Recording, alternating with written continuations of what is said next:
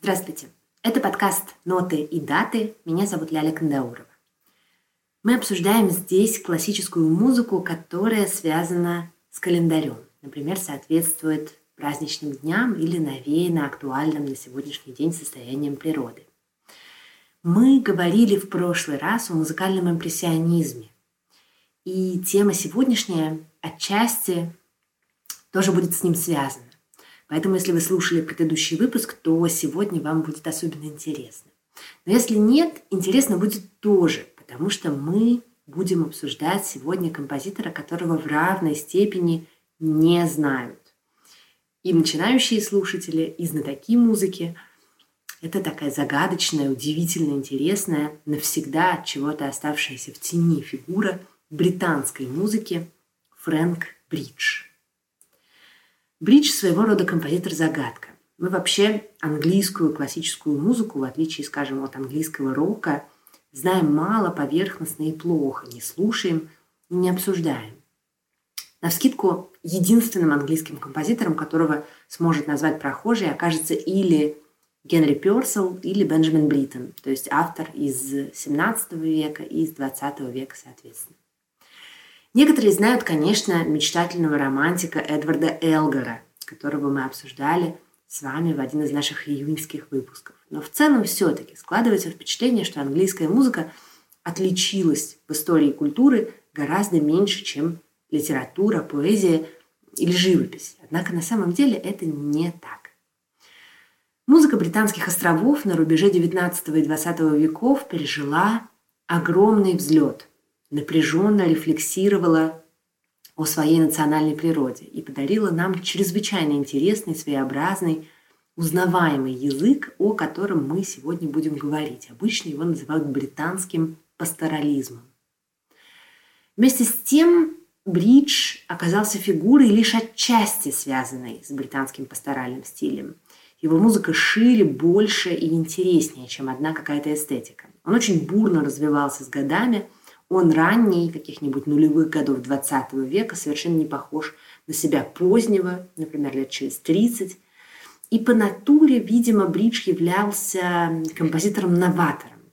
Вместе с тем он по какой-то причине всю жизнь находился на вторых ролях. Даже дирижируя, что он делал совершенно превосходно, он почти всегда выходил за пульт в качестве замены другого маэстро. Рано начав играть на скрипке, преуспев в этом, он в какой-то момент переходит на альт, реже солирующий, более скромный ансамблевый инструмент. Что-то было в характере Фрэнка Бриджа, что заставляло его как бы постоянно ускользать в тень.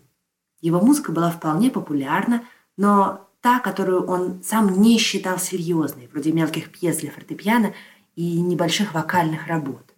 Его этапные сочинения – мало кому сейчас известные, прихотливые, изысканные, чувственные, таинственные, никогда не были и, по-видимому, уже никогда не будут в моде. Тем любопытнее уделить музыке Фрэнка Бриджа полчаса. Мы поговорим о его биографии, о панораме и маркерах британского пасторализма и о том, как Фрэнк Бридж с ним соотносится. А подробно будем обсуждать один из ключевых его опусов – написанный во время Первой мировой войны. Это маленькая симфоническая поэма с простым названием «Лето». Бридж родился в Брайтоне, приморском курортном городке на юге Англии в 1879 году рабочей семье. 1879 год рождения делает Бриджа ровесником Мариса Равеля, Арнольда Шонберга, Сергея Рахманинова и Александра Скрябина. Он был десятым из двенадцати детей. Происхождение семьи было совсем простым. Дед композитора был сапожником, отец типографщиком и музыкантом-любителем, главной страстью в жизни которого была музыка. Уже в среднем возрасте Бридж-старший прекратил заниматься изготовлением литографских отпечатков, которым он зарабатывал, и решил посвятить свою жизнь музыке. Он занимался преподаванием, дирижировал брайтонским театральным оркестриком, который давал развлекательные концерты ежедневно поздно вечером после окончания часов ужина, и занимался с шестилетним своим сыном Фрэнком. Фрэнк Бридж учился музыке с самого раннего возраста, играл на скрипке, рано начал сочинять, в качестве скрипача и аранжировщика подростком принимал активное участие в жизни отцовского мюзик-хольного оркестра. Когда ему было около 17, он сумел выиграть стипендию на обучение в ключевой британской консерватории Королевском музыкальном колледже. Его специальностью была скрипка. Он э, также играл на фортепиано, а потом начал заниматься композицией. В те времена в колледже царствовал легендарный человек по имени Чарльз Вильерс Стэнфорд, ирландский композитор, преподававший композицию и склонявшийся к такому академизму брамсовского типа. Кроме Бриджа, у Стэнфорда приблизительно в те годы учились еще два важных имени британской музыки э, конца 19-го, начала 20 века. Это Ральф Вон Уильямс, в будущем э, великий английский композитор и как раз одно из важнейших имен упомянутого нами пасторализма, а также еще один известный английский автор, э, примерно на полпоколения младше, это Артур Блисс. У двух этих композиторов были свои бунтарские иконоборческие фазы. Но оба они, и Вон Уильямс, и Близ, в какой-то момент все-таки стали частью музыкального истеблишмента, судьба, которую их соученик Фрэнк Бридж никогда не повторил.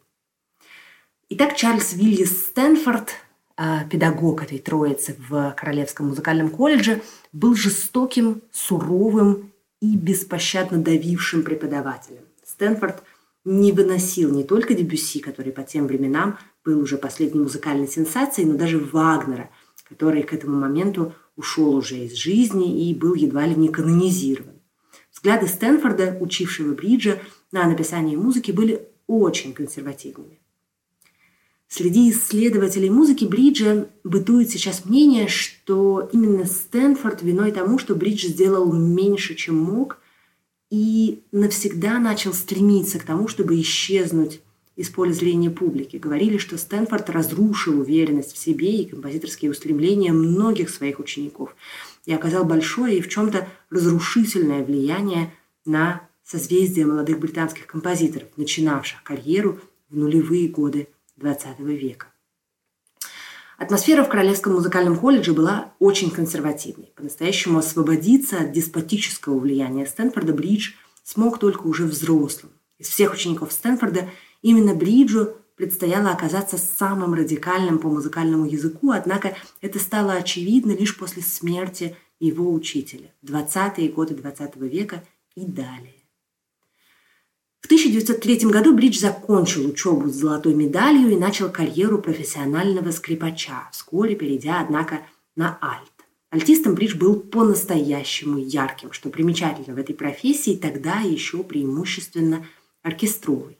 Он играл в оркестре, будучи вынужденным зарабатывать себе на хлеб, но играл и в трех лондонских квартетах. В частности, коллектив с его участием в 1904 году провел британскую премьеру гениального квартета Дебюсси, написанного лет за восемь до этого. В одном из коллективов, так называемом английском струнном квартете, Бридж проработал десятки лет. Он, как я сказала, уже часто оказывался музыкантом или дирижером на замену человеком, который спасает концерт. Он мог вступить в игру в последний момент из-за грандиозного своего профессионализма и жестокой, но безукоризненной академической выучки. Когда во время лондонского визита 1906 года альтист из квартета великого венгерского скрипача, брамсовского приятеля Йожефа Йоахима, заболел, заменял его в квартете именно Бридж. Он феноменально читал с листа, отлично дирижировал, но в то же время был известен неудобством в сотрудничестве. Бридж был прямолинейным и честным, возможно, холодноватым человеком. Он не умел идти на компромиссы, и часто это отталкивало от него людей.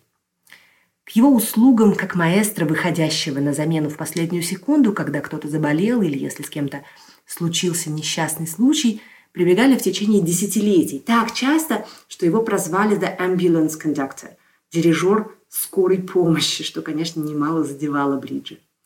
Его репутация как композитора росла одновременно с этим. Пик его сочинений раннего периода, так называемый «Болонский струнный квартет» 1906 года, написанный для конкурса в итальянской Болонье. Это был бриджевский первый струнный квартет.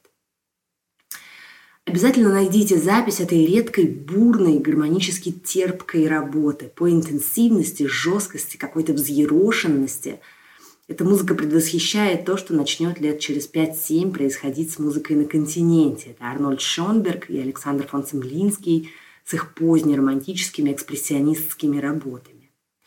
Помимо немецких, в музыке бриджа очень сильны французские, гальские влияния. Он сотрудничал с Равелем, играл фортепианный квартет Габриэля Фуре с композитором за фортепиано в 1914 году и был внимательным слушателем музыки Дебюсси. Яркая, зрелищная, полыхающая звукописность его работ, увлечение запретным во времена учебы импрессионистом останутся с Бриджем навсегда. Особенно это слышно в его популярнейшей работе «Сюите море». Она была написана в 1911 году и называется так же, как работа Дебюсси, премьера которой состоялась на несколько лет раньше. Море Бриджа холоднее, солонее, жестче, чем у Дебюсси. Однако импрессионистская пастозность, рыхлость, разреженность, оркестр, из которого извлекается бездна звуковых оттенков, все это, конечно, слышимый результат влияния французского импрессиониста.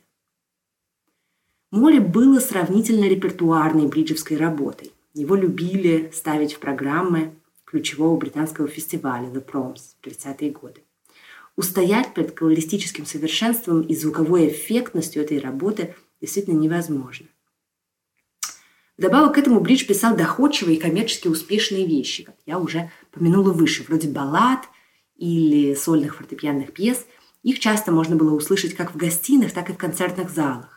В душе, однако, этот композитор оставался визионером, что стало отчетливо слышно в его музыке более поздних лет, к которой мы сейчас подойдем. Море относится к срединному периоду творчества Бриджа. Напомню, это 911 год, год коронации короля Георга V, той же волне изобразительного, свежего, тесно связанного с импрессионизмом. Симфонизма Бриджа принадлежит «Лето», которое является героем нашего сегодняшнего выпуска и которое последовало вскоре после «Моря» в 1914 году. Начавшаяся война оказала тяжелое психологическое воздействие на Бриджа. С этого момента начинается его путешествие внутрь себя. Он не прикладывает усилий для того, чтобы музыка его была услышана большой аудиторией, отдает предпочтение небольшим частным концертам в домах друзей и меценатов. Еще одним, наравне с войной, удручавшим Бриджа обстоятельством было осознание бездетности его брака. Он женился на своей соученице, австралийке Этель Синклер еще в 1908 году и очень хотел иметь детей. Не случайно близкими, напоминающими немножко детско-родительские, были его отношения с единственным в жизни Бриджа учеником по композиции.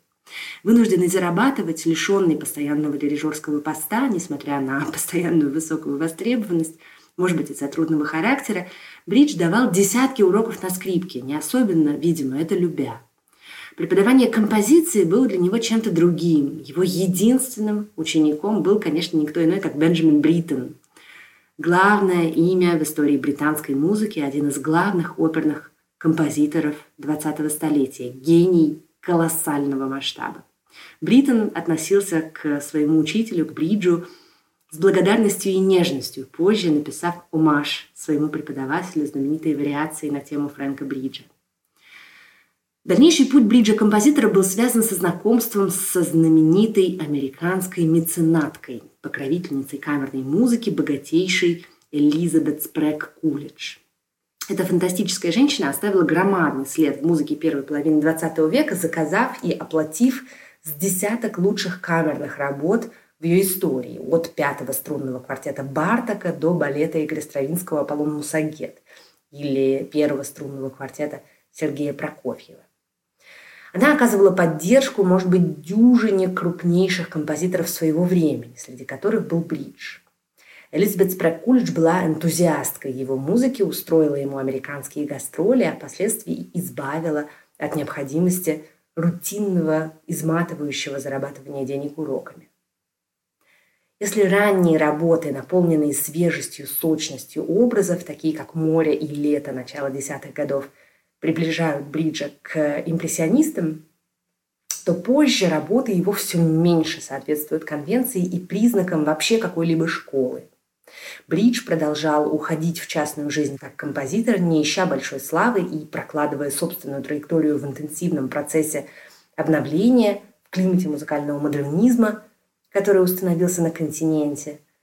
И поздний бридж – это фортепианная соната, третий и четвертый струнный квартеты, великолепный виолончельный концерт Oration 1930 года, второе фортепианное трио, фантазм для фортепиано с оркестром, этот бридж ни капельки не похож на автора «Лета». Его музыка приобретает заостренность, пуантилистичность, смысловую уплотненность, исчезает всякое звукописание и эстетство, появляется атомизированная, рваная, сумрачная материя.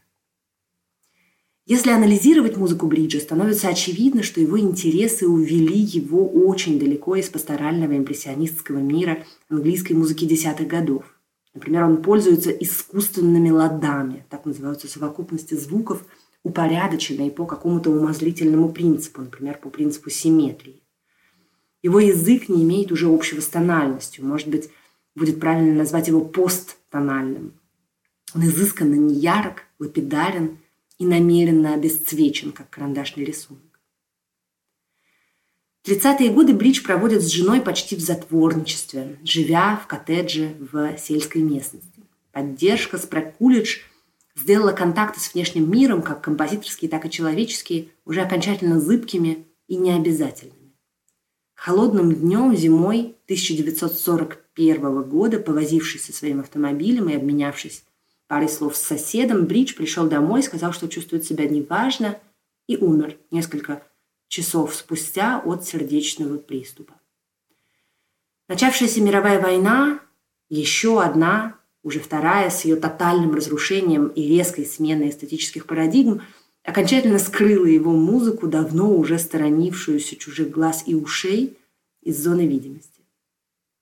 Но вернемся назад, во времена, когда была создана интересующая нас сегодня работа – симфоническая поэма «Лето» 1914 года – Десятые годы XX века – время того самого направления в британской музыке пресловутого английского пасторализма, с которого я начинала рассказ. Как мы видим, бридж сильно эволюционировал в своей композиторской интонации, поэтому с пасторализмом смыкается лишь отчасти.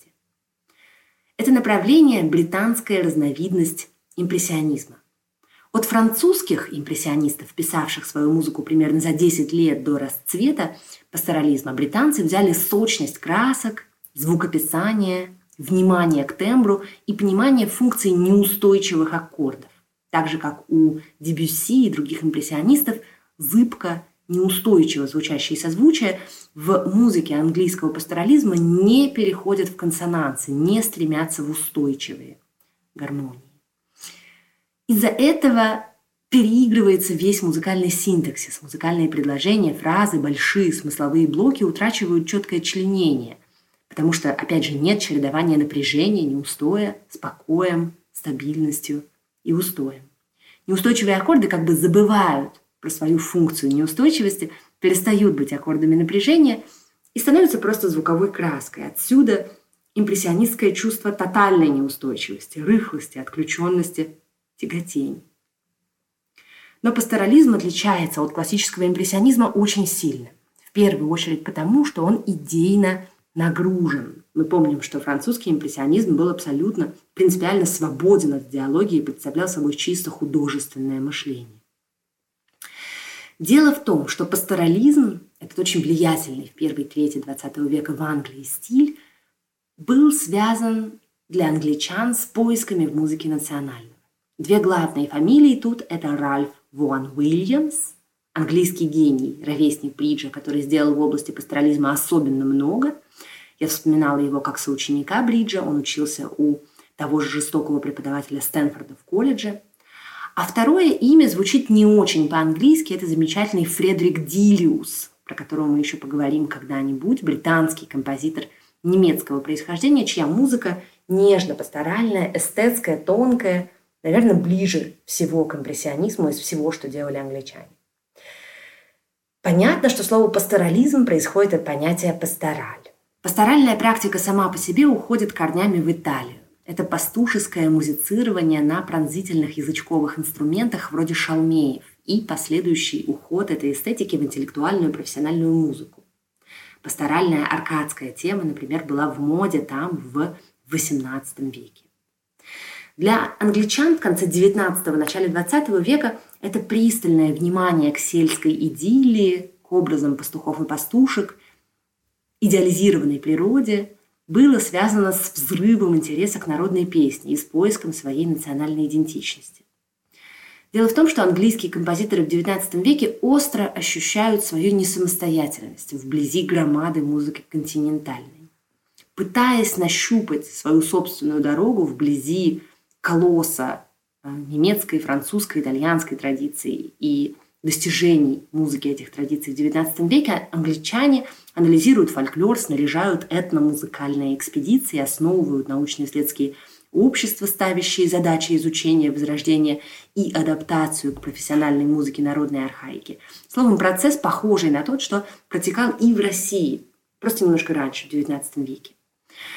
Узнаваемые черты английского пасторализма атмосфера покоя и умиленной идиллии, нежности, благозвучия, секста и терции, гудящие басы, имитирующие фольклорные инструменты, покачивающиеся, баюкающие мелодии.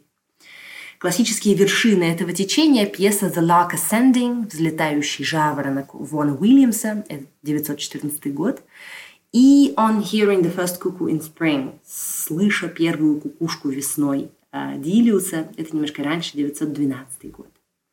На контрасте с итальянской пастушеской традицией в пасторализме есть также влияние германского альпийского пения, йоделей.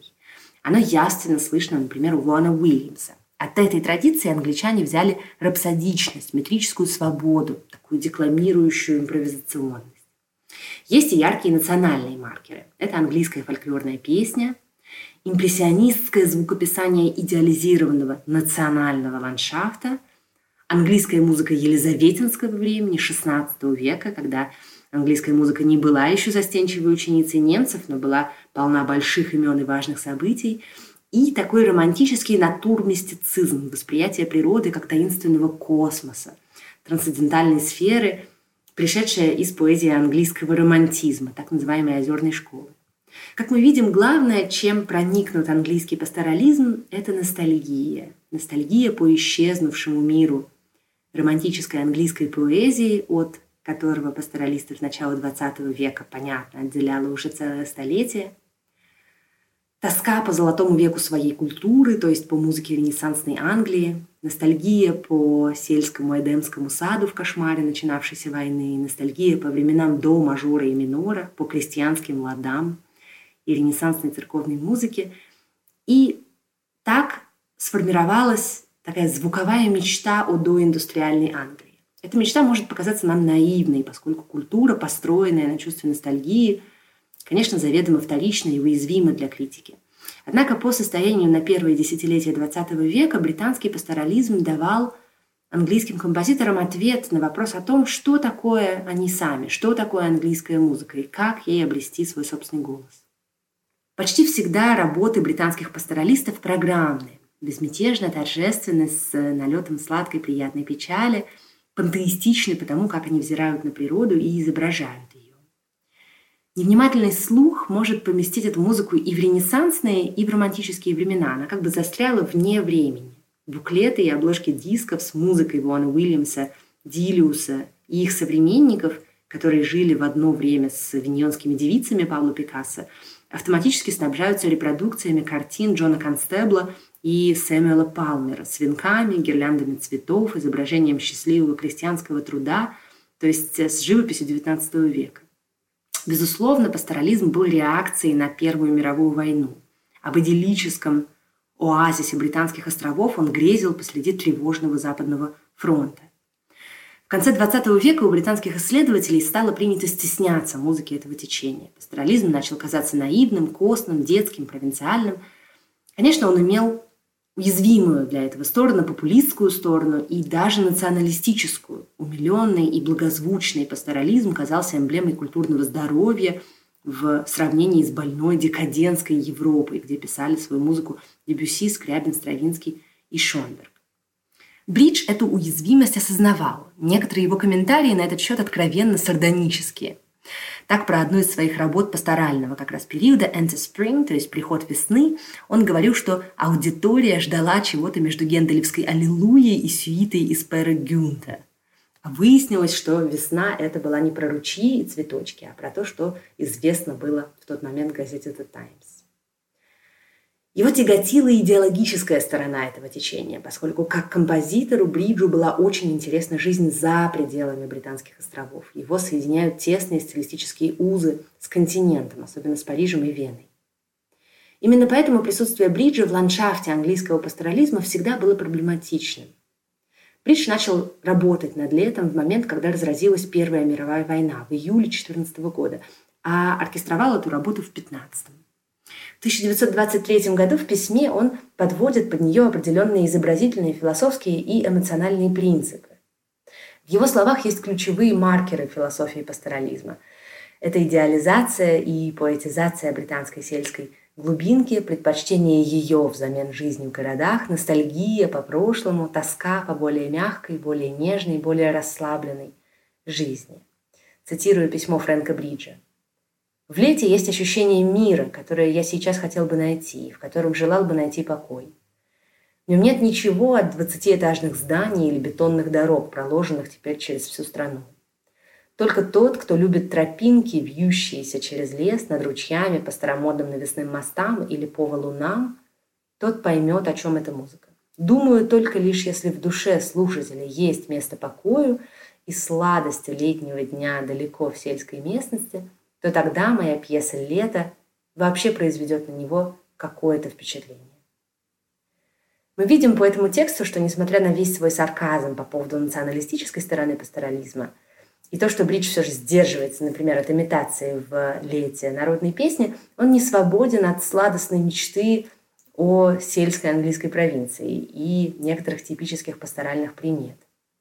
Солирует в лете излюбленный инструмент пасторалистов, нежный, с назальным тембром, дудочки, английский рожок. Мы слышим миксолидийский лад, старинный, звучащий как бы высветленно, звукоряд которого можно напеть так. То есть он похож на мажорный с одной пониженной нотой.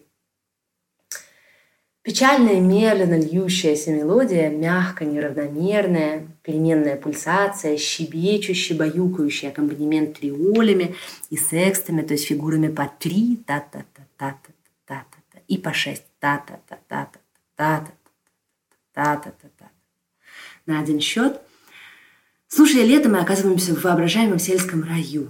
Гармония меняется здесь очень медленно. Из-за этого есть ощущение статики и безмятежности, недвижности. Гармонии и тембры наложены пятнами, полупрозрачными крупными мазками, наплывающими друг на друга и образующими дымчатую цветную массу.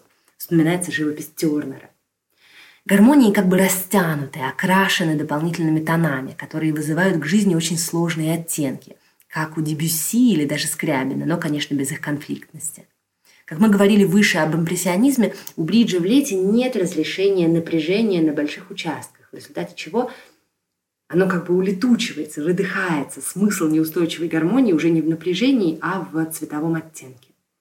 Получается невероятная смесь, комбинированная аура иностранного и родного, современного и декадентского. Чтобы сразу ощутить контраст с тем, что Бридж начнет писать потом, можете после лета поставить Oration 1930 года, ту самую работу для виолончели и оркестра, что я упоминала, когда говорила о том, к чему придет композиторская эволюция Бриджа. Это абсолютный антипасторализм, уходящий от цветущего оазиса лета так далеко, как возможно. Жесткий, колючий, холодный, мыслящий не линиями, а точками. Мы слышим, как за 15 лет постепенно растаяла, погрузилась под воду и исчезла благоуханная сельская утопия. Английская музыка вслед за всем миром распрощалась, наконец, с романтизмом, вступив в новую модернистскую полосу. Гораздо позже, чем континентальная Европа сделала это в своей музыке, литературе и визуальном искусстве. На сегодня это все. Спасибо, что были с нами. Послушайте Фрэнка Бриджа и удивитесь тому, как много гениальной музыки мы с вами не слушаем и не помним. Впереди у нас разговоры об известных и неизвестных сочинениях, поэтому оставайтесь с нами, подписывайтесь на подкаст и рассказывайте про него друзьям. Меня зовут Ляля Кандаурова. Это был подкаст «Ноты и даты». Пока. thank you